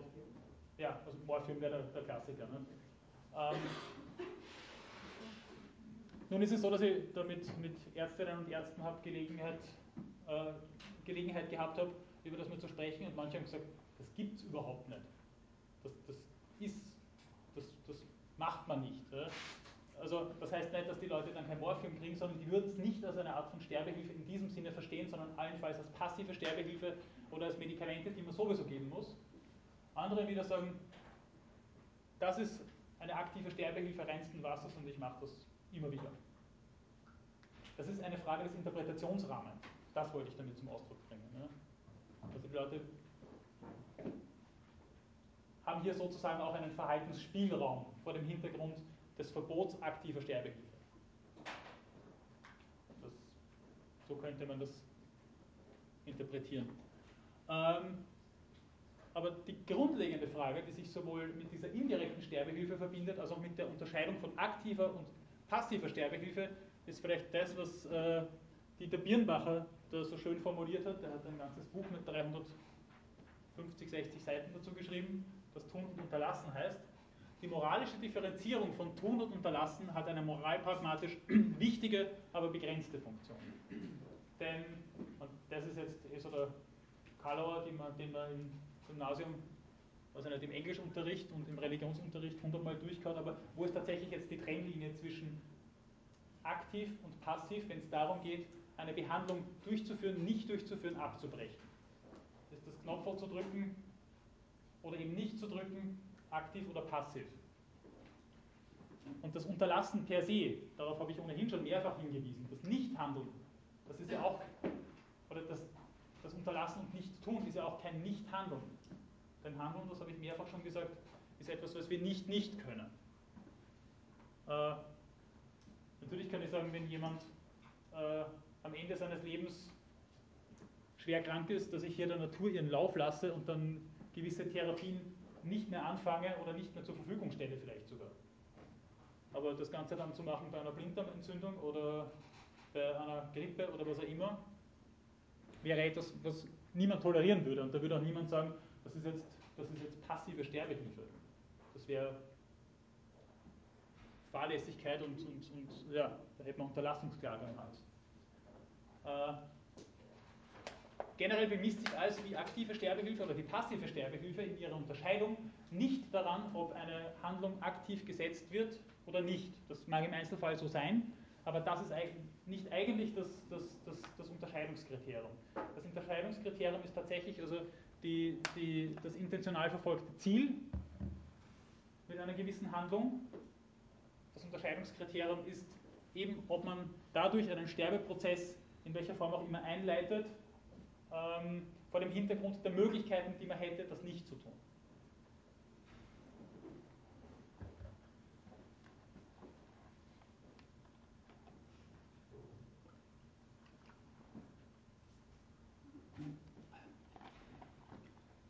Die grundlegende Frage, die sich auch mit Fragen der passiven und aktiven Sterbehilfe und mit Sterbehilfe überhaupt äh, verbindet, ist die, ob es hinsichtlich des Sterbens Autonomie im Vollsinn geben kann. Das ist etwas, was dann besonders wichtig ist, wenn in, wenn in Ländern aktive Sterbehilfe, Praktiken der aktiven Sterbehilfe legalisiert sind, wie das in den Niederlanden und anderen Ländern der Fall ist, da komme ich gleich noch drauf. Ähm, aber inwiefern kann jemand schwerst krank äh, da autonom sein? Grundsätzlich wird unterschieden zwischen freiwilliger Sterbehilfe, sei sie nun aktiv oder passiv. Da ist alles klar, da gibt es ein Informed Consent und das passt dann sozusagen. Ähm, dann könnte es sein, dass das unfreiwillig geschieht, also gegen den Willen einer jeweiligen Person. Aber dann haben wir sowieso ein äußerst grobes Problem. Und bei nicht freiwilliger ist es so, dass der Patientenwille diesbezüglich einfach nicht erhoben ist. Äh, gerade wenn es um das Sterben geht, sind die Fragen des mutmaßlichen Patientenwillens und der Patientinnenverfügung, von der ich das letzte Mal auch schon besprochen habe, natürlich von besonderer Relevanz. Aber da sind die rechtlichen Rahmenbedingungen bisweilen, unter anderem eben bei uns in Österreich, durchaus sehr starr und äh, da ist es ja wirklich so, dass man spezielle Behandlungen tatsächlich explizit ablehnen muss, damit sie nicht an einem angewandt werden. Äh, mit allen Vor- und Nachteilen würde ich jetzt mal sagen. Also mir geht es auch, auch hier jetzt wieder darum, diese Ambivalenz da herauszustreichen.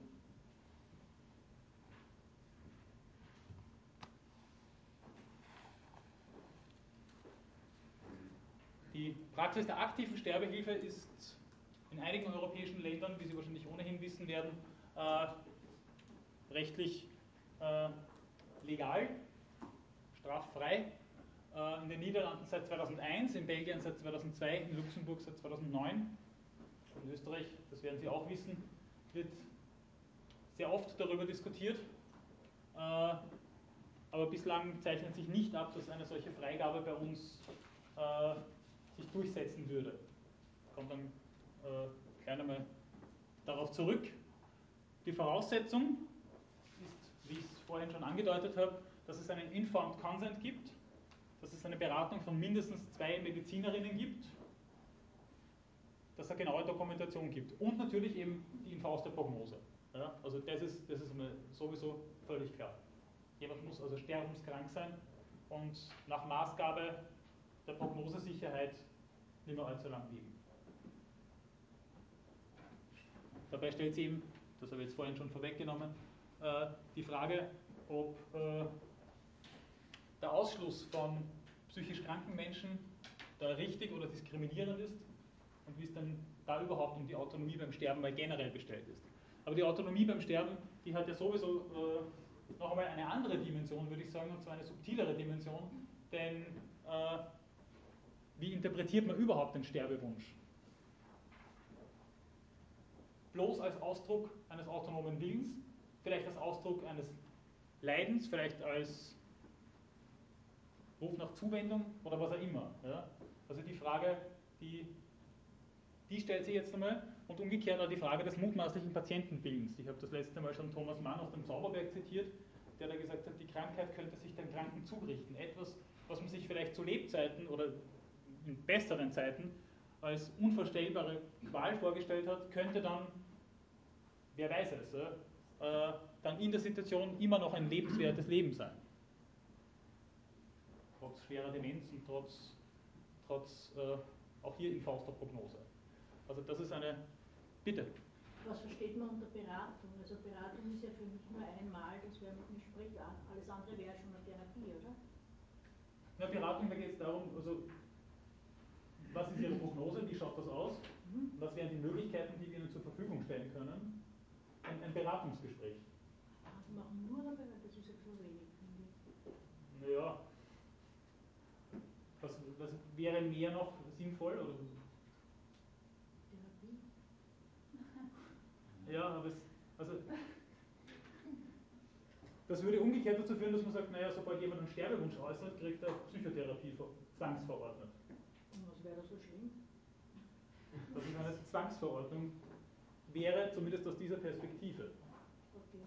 Zwangsverordnung ist blöd, ja. Äh, ja. zumindest einmal per se problematisch, wenn wir wie in liberalen Gesellschaften davon ausgehen, dass die individuelle Wunschäußerung äh, ein fundamentales Kriterium ist äh, für die Legitimität von Interventionen oder Nicht-Interventionen.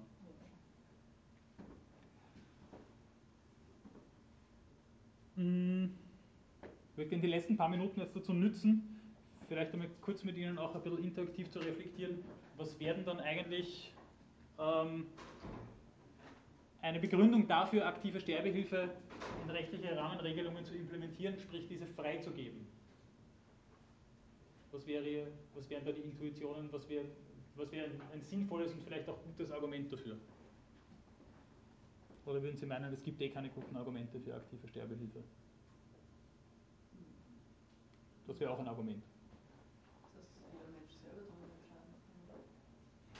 Also die, doch die Autonomie, ja, von der ich gerade gesagt habe, die könnte eventuell prekär sein von, von, von jemandem, der sehr leidet und vielleicht keine Perspektive mehr sieht.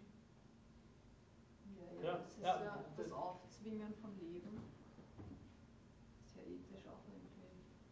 Das wäre die, ja, ja, also das wäre die andere, die andere Sichtweise, die man mit, mit der natürlich irgendwie in Korrelation bringen können sollte, nämlich dass, dass es vielleicht gar nicht so ist, dass es eine Unverfügbarkeit der eigenen Existenz gibt, sondern dass es einfach eine, eine Autonomie im Leben und eine Autonomie auch hinsichtlich des Endes des Lebens geben sollte. Ja, also das wäre mal ein grundlegendes Argument. Selbstbestimmung. Bitte. Wenn jemand nicht mehr darüber bestimmen kann und die Angehörigen über Monate das anschauen Kann er seine nicht mehr selbst bestimmen? Unter momentanen Voraussetzungen kann nicht für jemand anderen aktive Sterbehilfe eingefordert werden. Das geht nicht. Also, ich habe im Verwandtenkreis ein, zwei Mal gehabt, dass, dass die Leute halt dann, ein Beispiel nach einem Schlaganfall, die Frau hat dann hat sich nicht mehr ordentlich artikulieren können, hat bei Medikamentengaben immer wieder gesagt, na, sie will das nicht. Äh, hatte dann irgendwann das Glück, doch einzuschlafen und nicht mehr aufzuwachen. Über anderthalb Jahre ist das so. Bitte? Wäre auch möglich, ja, ja. Also das Einzige, was, was Leuten auch zum Teil empfohlen wird, und damit habe ich ein riesiges Problem, ist, äh, ist Sterbefasten. Nahrungsverweigerung. Sterbefasten. Ich weiß nicht, ob Sie den Begriff schon mal gehört haben. Das ist das, was, was Leuten durchaus immer wieder empfohlen wird, wenn die sagen, so, sie wollen nicht mehr, können nicht mehr, Sterbefasten, weil der Organismus von alten, kranken Menschen gibt irgendwann einmal den Geist auf. Ja. Ja bitte. Bitte? Von wem das empfohlen wird? Sind das Ärztinnen und Ärzte, die das empfehlen? Oder wer ist das? Naja, ich meine, man kann das jetzt nicht als Therapiemaßnahme verstehen, und, aber das wird auch in, in Altenheimen dann dann immer wieder gesagt, das wäre eine Option. Also das kann man jetzt natürlich nicht als Beratungsgespräch im, im eigentlichen Sinn dokumentierterweise hinstellen. Pflegepersonal, oder Zum Beispiel, ja. Zum Beispiel. Ja. ja. Eben weil die anderen rechtlichen Rahmenbedingungen bei uns ja nicht so ausschauen würden, dass man sagt, okay, dann tun wir was. Oder? Ja, aber wenn es eben nicht um Sterbefasten geht, das klingt ja nicht sonderlich nett. Lass mal den Kollegen kurz und dann wieder Sie, ja, bitte. Die andere Argumentation wäre auch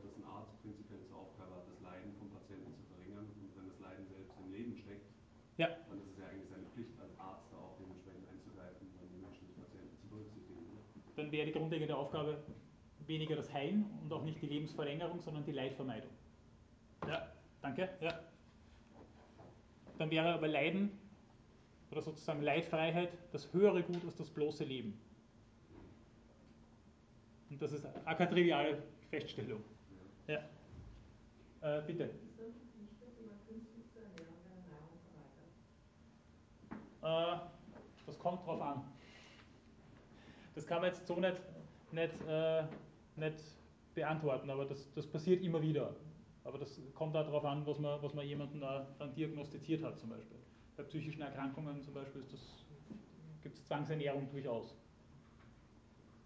Äh, und wenn da kein, bei Patientinnenverfügungen kein Widerruf äh, äh, von, von, von Sondenernährung zum Beispiel besteht, dann gibt es auch immer wieder Fälle, wo Leute also, äh, in sehr hohem Alter mit schwerster Demenzerkrankung also das sind oft sehr drastische Bilder, die man da kommuniziert kriegt von Ärztinnen und Ärzten. Also das einmal gehört von, von Menschen, die, die sind sehr betagt, haben eine sehr starke Demenzerkrankung entwickelt und liegen dann mit 30 äh, Kilo mit, mit, äh, in Embryonalstellung mit PEG-Sonde im Bett und werden Sonden ernährt über Monate, Jahre. Wo sich die Ärztinnen und Ärzte dann auch nach der Sinnhaftigkeit einer solchen Behandlungsweise fragen, aber die Rahmenbedingungen sind so in dem Zusammenhang. Okay, dann doch noch ein paar äh, Vorschläge von meiner Seite, die als äh, äh, Argumente herhalten können. Einerseits eben das mit der absoluten Lebenspflicht, die dann vielleicht für manche eben nicht besteht, für Kantianer eventuell durchaus.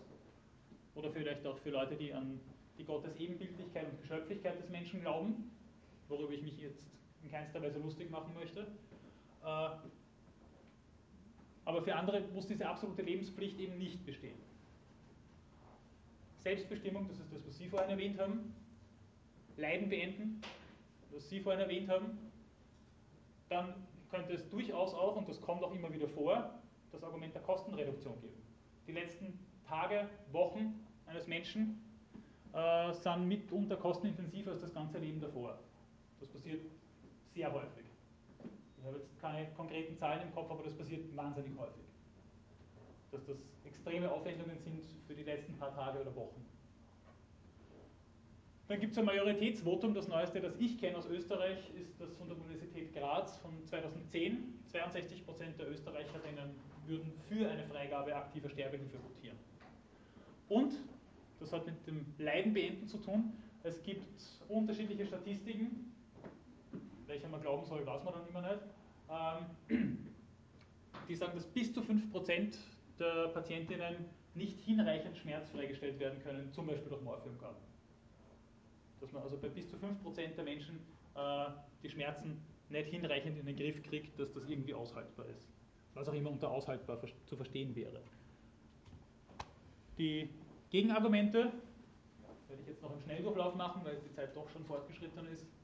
Äh, eben die Möglichkeiten von Palliative Care, wo ich vorher schon erwähnt habe, dass das sich nicht nur in, in der Medikamentengabe äh, äh, erschöpfen muss. Dann die Slippery Slope Argument und Missbrauchsgefahr, weil dann könnte jemand schon als Euthanasiekandidat ins Krankenhaus reingehen, weil der eh schon so alt ist oder weil die Angehörigen eh schon auf die Erbschaft warten und auf jemanden vielleicht sogar Druck ausgeübt werden, weißt du, was das kostet, wenn du jetzt nur zwei Wochen länger lebst. Das sind die Argumente. Äh, dann wäre eben möglicherweise auch mit der Unverfügbarkeit des menschlichen Lebens zu argumentieren und dann, wie ich es vorher schon angedeutet habe, im Zusammenhang mit Erkrankungen, aber auch mit äh, psychischen Leidenssituationen und Ausnahmesituationen, vielleicht ist die Artikulation eines Sterbewillens nie oder nur in den seltensten Fällen tatsächlich eine äh, autonome Angelegenheit. Das wäre dieses Argument. Oder? Vielleicht ist der Sterbewunsch eben nur ein Ruf nach Zuwendung oder ein Ruf nach, nach äh, einer besseren Medikation oder wie auch immer natürlich grundlegende Autonomieerwägungen in Zweifel ziehen würde. Gut, damit würde ich es für heute belassen. Herzlichen Dank für die Aufmerksamkeit und bis nächste Woche.